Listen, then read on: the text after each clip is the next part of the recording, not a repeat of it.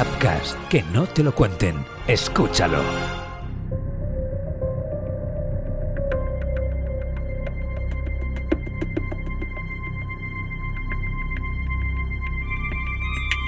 En su haber, más de 100 víctimas de diferentes crímenes. Robos, hurtos, violaciones, secuestros, asesinatos y hasta necrofilia. Todo ello lleva el sello de Ted Bundy, el gran carnicero de la América de los 70. Y eso que a principios de aquella década todo parecía ir bien. Se había graduado en psicología y había recuperado la atención de Meg Anders, la chica por la que estaba locamente enamorado. Pero aquella ruptura le hizo perder la cordura. Primero fueron unos robos, luego llegaron las violaciones y secuestros. Nació en Vermont, pero actuaba impunemente por todos los estados del país. Nadie estaba a salvo de encontrarse con él por la noche. Entre 1974 y 1978, su odio por las mujeres no tenía control. Eran su única víctima, independientemente de su tono de piel, nacionalidad o cualquier parámetro. Él solo quería matar a aquellas mujeres.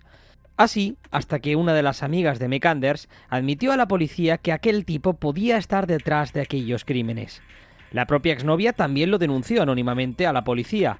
Los juicios y cargos se fueron acumulando, pero Ted consiguió escabullirse una y otra vez. Jamás dieron con él. Era escurridizo e inteligente, mucho más que cualquiera de sus abogados. Así hasta que se dio cuenta de que no los necesitaba. Un día decidió despedirlos a todos y decidió representarse a sí mismo, en lo que fue un gesto insólito en Estados Unidos. Durante los diferentes juicios jamás dio su brazo a torcer. Se consideraba inocente de absolutamente todas las acusaciones que se vertían sobre él. Su gran astucia y verborrea lo complicó todo. Estuvo una década postergando las sentencias. De hecho, obtuvo numerosos retrasos a la ejecución. La primera fue el 4 de marzo de 1986, incluyendo unos 15 minutos antes de la hora programada para morir el 2 de julio de 1986 y otro el 18 de noviembre a tan solo 7 horas de la ejecución. Así, hasta que fue inevitable. El FBI llegó a comprobar que había asesinado hasta 36 personas, aunque sospechaban de que en realidad había más de 100 víctimas en total. Para defenderse, Ted decidió conceder varias entrevistas, como esta que vamos a escuchar. Lo hizo desde la cárcel de Glenwood Springs, en Utah. Enfrente tenía a Barbara Grossman y Lukin Severson, dos reputados periodistas que estaban interesados en conocer qué había en aquella mente. El resultado fue este aterrador relato.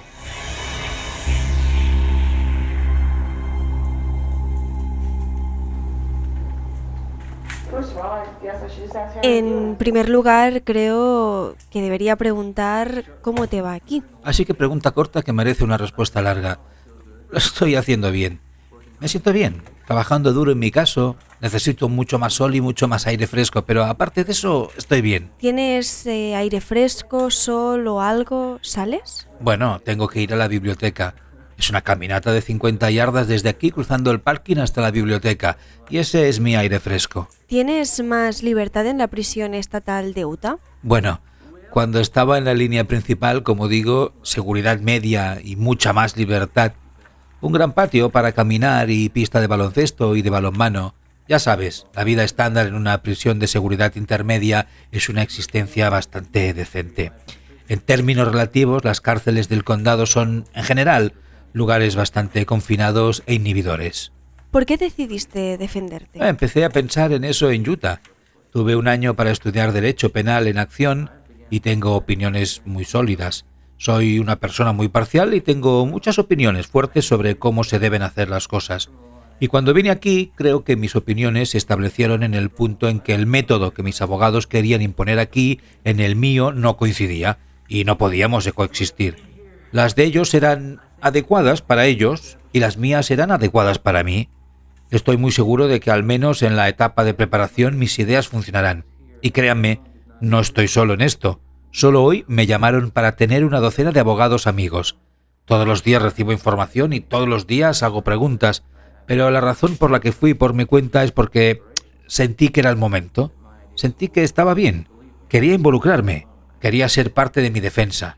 Debido a que soy una parte tan importante de esto, pues obviamente voy a asumir las consecuencias. Entonces, ¿por qué no asumir la responsabilidad de buscar mi propia absolución y defender mi propia inocencia? Ted, cuando saliste de Salt Lake, cuando fuiste extraditado, emitiste una declaración diciendo que sientes que todo saldrá bien, que eres inocente. ¿Todavía sigues sintiendo eso? Sí, más que nunca. Por supuesto, no puedes evitar convertirte en un defensor de ti mismo cuando estás tan involucrado en el caso. Estoy siendo un buen abogado defensor. Y de nuevo, no estoy fingiendo ser un abogado, sino poniéndome en una posición de ser tu propio abogado. Esa es psicología positiva la que lo va a lograr. Lo vas a hacer porque tienes razón. Lo vas a hacer porque la persona a la que representas es inocente. Sucede en este caso. Tengo mucho en juego con la persona que estoy representando, que soy yo mismo, y estoy trabajando mucho más duro. Sí, me siento bien al respecto. Y sí, siento que tengo razón.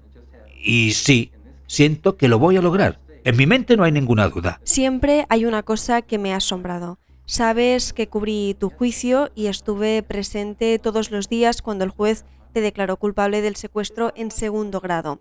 Nunca mostraste ningún tipo de emoción. Sabes, eh, para alguien que cree que es tan inocente, ¿por qué no ha habido nunca una emoción?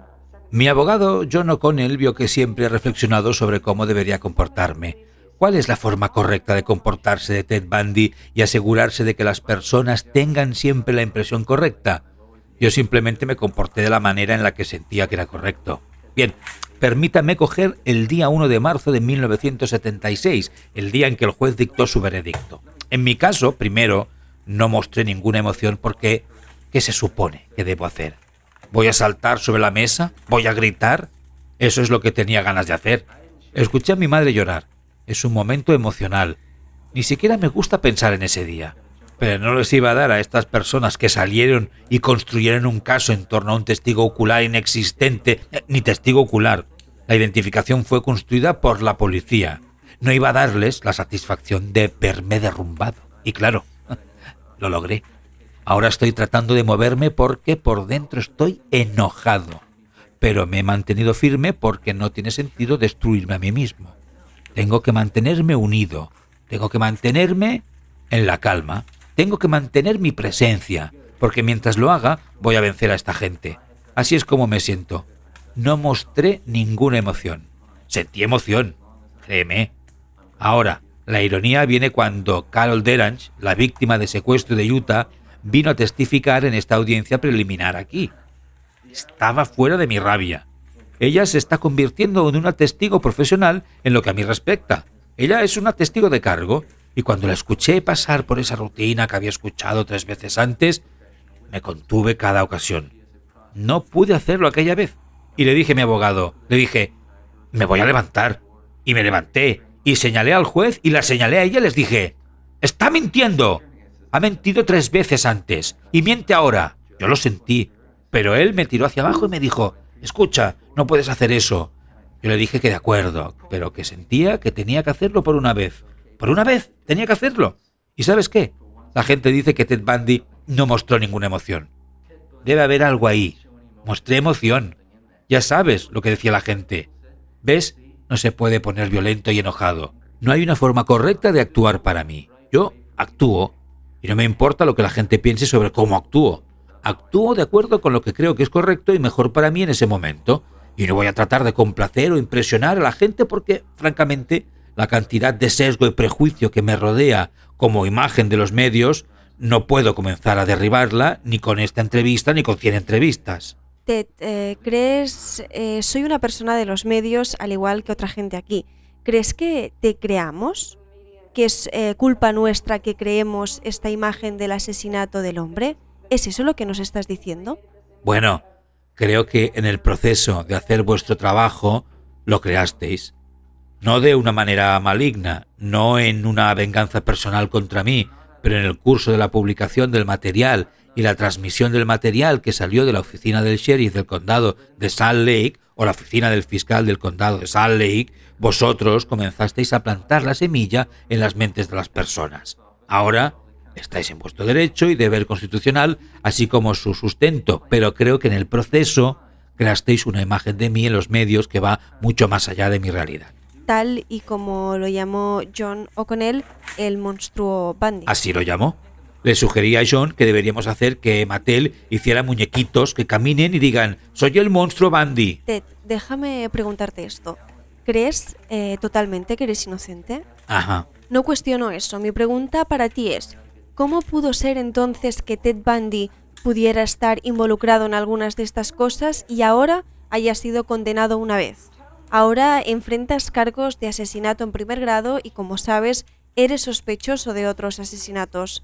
¿Cómo salió Ted Bundy? ¿De dónde vino él? Esa es una historia muy larga y realmente no podría contestar si supiera las respuestas a esa pregunta. No estaría sentado aquí ahora. Volvería a Salley con nuevas pruebas y un día tendré esa noticia, un día tendré esas respuestas y un día tendré un nuevo juicio. Está bien, pero no sé por qué. Vale, no puedo empezar a entender por qué. Sé que hay mucho ego policial en juego, sé que muchos hombres en la división de detectives y en la oficina del sheriff del condado de Sal están en juego. Sé que desde hace tiempo dejó de ser un problema si yo era o no inocente o culpable. El problema ahora es, ¿podemos culparlo? ¿Podemos seguir adelante y mantener nuestra reputación como agentes del orden público? Y les diré que, mientras traten de mantener sus cabezas en la arena sobre mí, habrá gente apareciendo en canyons y habrá gente a la que disparen en Salt Lake City porque la policía allí no está dispuesta a aceptar lo que creo que saben. Y lo que saben es que yo no hice estas cosas. Está bien, entonces, ¿cómo existes todos los días? ¿Cómo te mantienes cuerdo? Bueno, o estás manteniendo tu cordura. Eres, eres un hombre joven, eres inteligente, obviamente. ¿Cómo te quedas en esa pequeña celda y te mantienes cuerdo? Me dieron un curso de formación de un año en eso. Desde el 1 de marzo del 76, que me enviaron a Colorado, estuve encerrado. Tuve mucho tiempo para trabajar en estar encerrado. No fue fácil al principio, pero ahora es fácil. Quiero decir, me endurecieron por dentro y puedo pasar tiempo allí. No me gusta, nunca me gustará y nunca lo aceptaré, pero puedo lidiar con eso porque sé cómo hacerlo.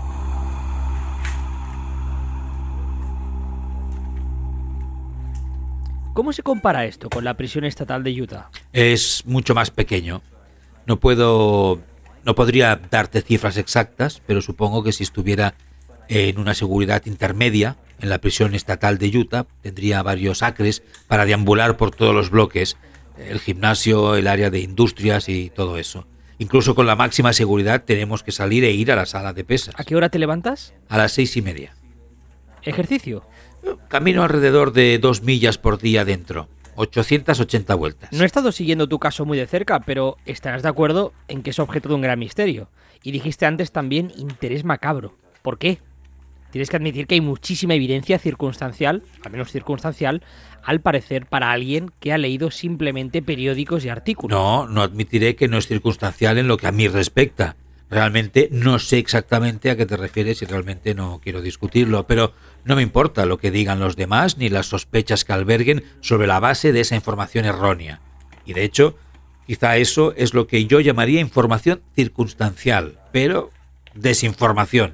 En lo que a mí respecta, mucha gente intenta culpar a alguien porque es conveniente, pero... ¿Crees que te han tendido una trampa? No creo que haya una gran estructura, pero creo que uno comienza a inferir que basado en parte de la actividad policial, creo que después de noviembre del 75 hay que decir que hubo un designio general entre los oficiales de policía en varias jurisdicciones para hacer todo lo posible. Y creo que una declaración hecha recientemente por un alguacil en Utah, en el condado de Utah, creo que dijo que abandonaron algunas de esas reuniones porque estaba claro que solo tenían una cosa en mente y que iban a hacer cualquier cosa para demostrarlo. Y creo que este juicio mostrará exactamente lo que han hecho. No me voy a sentar aquí y decir que la gente ha cometido perjurio, pero creo que eso saldrá a la luz. ¿Estás enfadado? Por supuesto. Me cabrea. Estoy muy enfadado e indignado. No me gusta que me encierren por algo que no hice y no me gusta que me quiten la libertad. Y no me gusta que me traten como un animal. Y no me gusta que la gente pase delante de mí y me coman con la mirada como si fuera una especie de bicho raro, porque no lo soy. Soy perfectamente feliz con la persona que soy y siempre lo he sido. No hay nada. No pago mis facturas de teléfono a tiempo y no le escribo a mi madre tantas cartas como debería. Hay todo tipo de cosas que puedo mejorar sobre mí mismo, pero me siento bien conmigo mismo. Estoy feliz conmigo mismo. No cambias, eres Ted Bundy las 24 horas del día. Bueno, caramba, ese nombre suena gracioso. Escucho a Ted Bundy en tantos contextos diferentes. Eh, siempre soy yo, ¿de acuerdo? He madurado en el último año. Créame, he crecido en el último año y he aprendido muchas cosas sobre mí mismo en este último año. Estar en prisión, pasar por una especie de infierno, hacer madurar a una persona, y creo que eso me ha aportado cosas buenas. Mi único recelo es que tal vez nunca esté en condiciones de aplicarlo en la calle, que es donde me gustaría aplicarlo. ¿Alguna vez cuando estás en esa celda piensas en la posibilidad de que algún día puedas enfrentarte a un pelotón de fusilamiento? No tienen pelotones de fusilamiento en Colorado, y no creo que en cualquier caso alguna vez lo haya pensado, honestamente. Me han hecho esas preguntas antes y tengo que dar una respuesta fácil, si no le importa. ¿Usted voló hasta aquí desde Utah? Sí. ¿Te preocupó todo el tiempo que podías morir en un auto o en un accidente de avión? No. ¿Creías que pensarías en volver atrás? Pues igual con esto. Creo que tengo tantas posibilidades de morir frente a un pelotón de fusilamiento o en una cámara de gas como que tú te mueras en el avión de regreso a casa. Esperemos que no, pero... No te quedas despierto por la noche pensando en eso. Ni un momento. Lo juro por Dios, ni un momento porque no va a suceder. ¿Vas a ser un hombre libre? ¿Piensas en la idea de ser un hombre libre? Claro que sí. ¿Y crees que cuando digo que hay evidencia circunstancial estoy diciendo algo raro y que no hay evidencia circunstancial? Sé que no la hay. Estás juzgando desde el exterior y estoy en el interior. Bueno, quiero decir, tienes acceso a la información, pero yo estoy adentro. Sé lo que está ahí y sé lo que no está ahí. He visto los archivos y oído los informes y Dios sabe que soy la primera y más importante persona que tiene el conocimiento personal e íntimo de que no pude ser yo, que no soy yo, que soy inocente. Bueno, hablando de esto, en adelante sé exactamente qué es lo que sabes. Y cuando me cuentes las pruebas circunstanciales, no voy a discutir contigo. Solo esperemos y dejemos que salga ante el juicio. Dejemos que se examine en audiencia pública y apostaré mi dinero en mí. Así es como me siento. ¿Piensas en salir de aquí? Bueno, Legalmente, por supuesto. Con los rumores que han corrido sobre ti, y tú los conoces mejor que yo, ¿cómo te han tratado la cárcel otros reclusos? Bueno, creo que puedes... ¿Hace tu vida más difícil o más peligrosa estar en prisión? Creo que usted puede ser más consciente de los rumores. Yo he oído muchas conversaciones y puede haber algún ex recluso que diga que Bandy es tal y cual persona, pero ya sabes, cuando me confrontan cara a cara estas personas o la gente en general, Nunca me han acusado, nunca me han agredido, nunca han abusado de mí verbalmente y la razón es porque mantengo la frente en alto. Creo en mí y trato a cada hombre con el respeto que se merece. Así es como te las arreglas en la cárcel. Una de las muchas formas en que te llevas bien en este lugar es que tratas a un hombre con respeto. No intentas empujar a alguien con quien te encuentras directamente. Una de las primeras cosas que aprendes es que si eres un estafador directo y mantienes la boca cerrada y te mantienes unido a las buenas personas, no te meterás en problemas. No importa lo que hayas hecho. ¿Qué pasa si estás en prisión cinco años y nada como lo que sucedió en el pasado vuelve a suceder? ¿Qué quieres decir? Me refiero a cualquiera de las cosas de las que has sido acusado por insinuaciones, por rumores, por los departamentos de policía o lo que sea. ¿Y si no hay asesinatos? ¿No hay secuestros? Ya ha pasado, ¿no? He oído algunos informes. Recuerdo los incidentes entre las 5 y las 8 que son similares a los que la policía ha tenido el descaro de tratar de asociar conmigo. Continuará sucediendo en Salt Lake, en Utah, hasta que esos policías comiencen a darse cuenta y dejen de contar sus pollos antes de que nazcan. Creo que es una mentalidad terriblemente peligrosa tratar de culpar a alguien de quien creen que existe la posibilidad de que no lo haya hecho. Y mientras crean eso, no van a encontrar al hombre adecuado. Y el hombre que secuestró a Carol Daron seguirá en libertad, y no solo ella, sino todas las demás mujeres jóvenes en Salt Lake City Valley y van a ser amenazadas por esa persona o personas. Está sucediendo hoy y va a suceder en el futuro. ¿Qué piensas en tu mente? ¿Qué evocas sobre el hombre que buscan o el verdadero hombre que hizo estas cosas? Hombre u hombres, personas. Personas, no sé. Ni siquiera puedo entender esa mentalidad. No entiendo la motivación. ¿Alguna vez has sentido que te gustaría escapar? Permítame preceder cualquier respuesta a ese comentario expresando mi opinión sobre las cárceles. Alguien me preguntó esa pregunta. Se me había hecho antes, en el sentido de que si quisieras escapar, si tu plan es escapar, y si mi abogado estuviera aquí, diría, protesto, su señoría.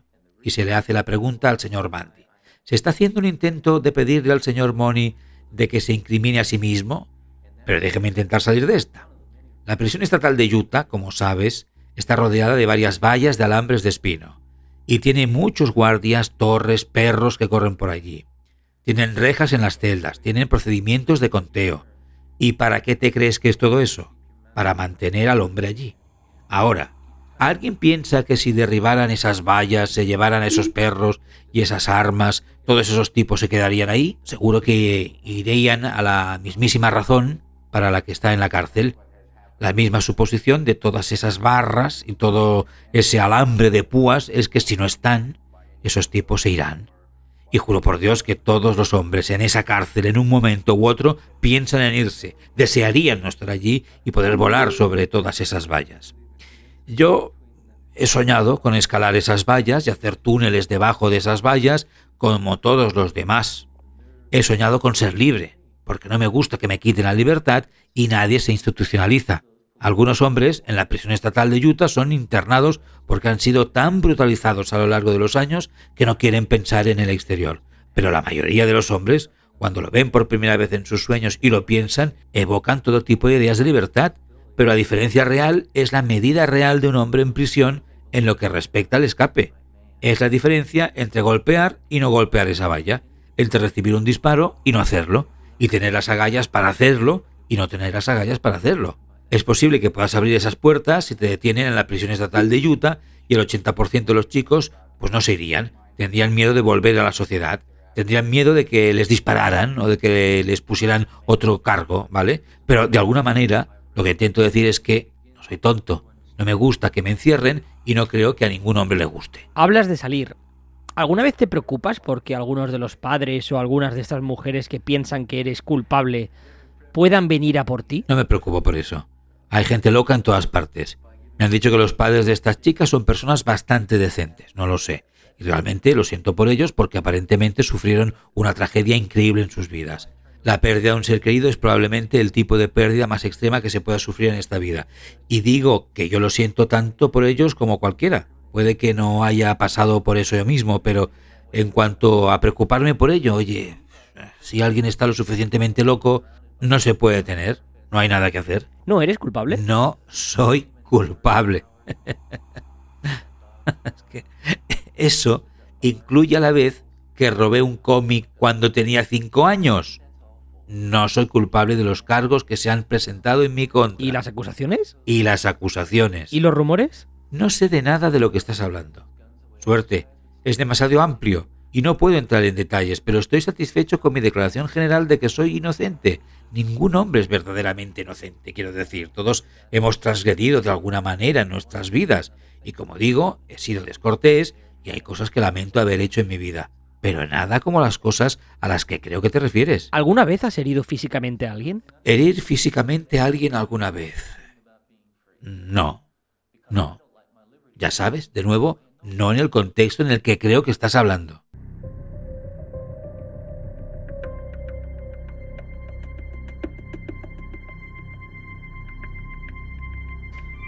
En sus últimas horas, Ted Bundy admitió tan solo 30 de sus asesinatos. Quería lograr evitar la silla eléctrica, pero no habría redención para este asesino. La reputada doctora Dorothy Otnow Lewis le estudió a fondo. Concluyó que era un maníaco depresivo cuyos delitos ocurrían normalmente durante los episodios depresivos.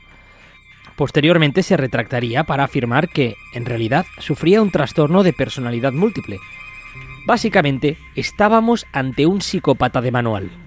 Finalmente, fue electrocutado al amanecer el 24 de enero de 1989. Tenía 42 años. Podría parecer al final, pero no fue así. Su obra constituyó un legado para los misóginos.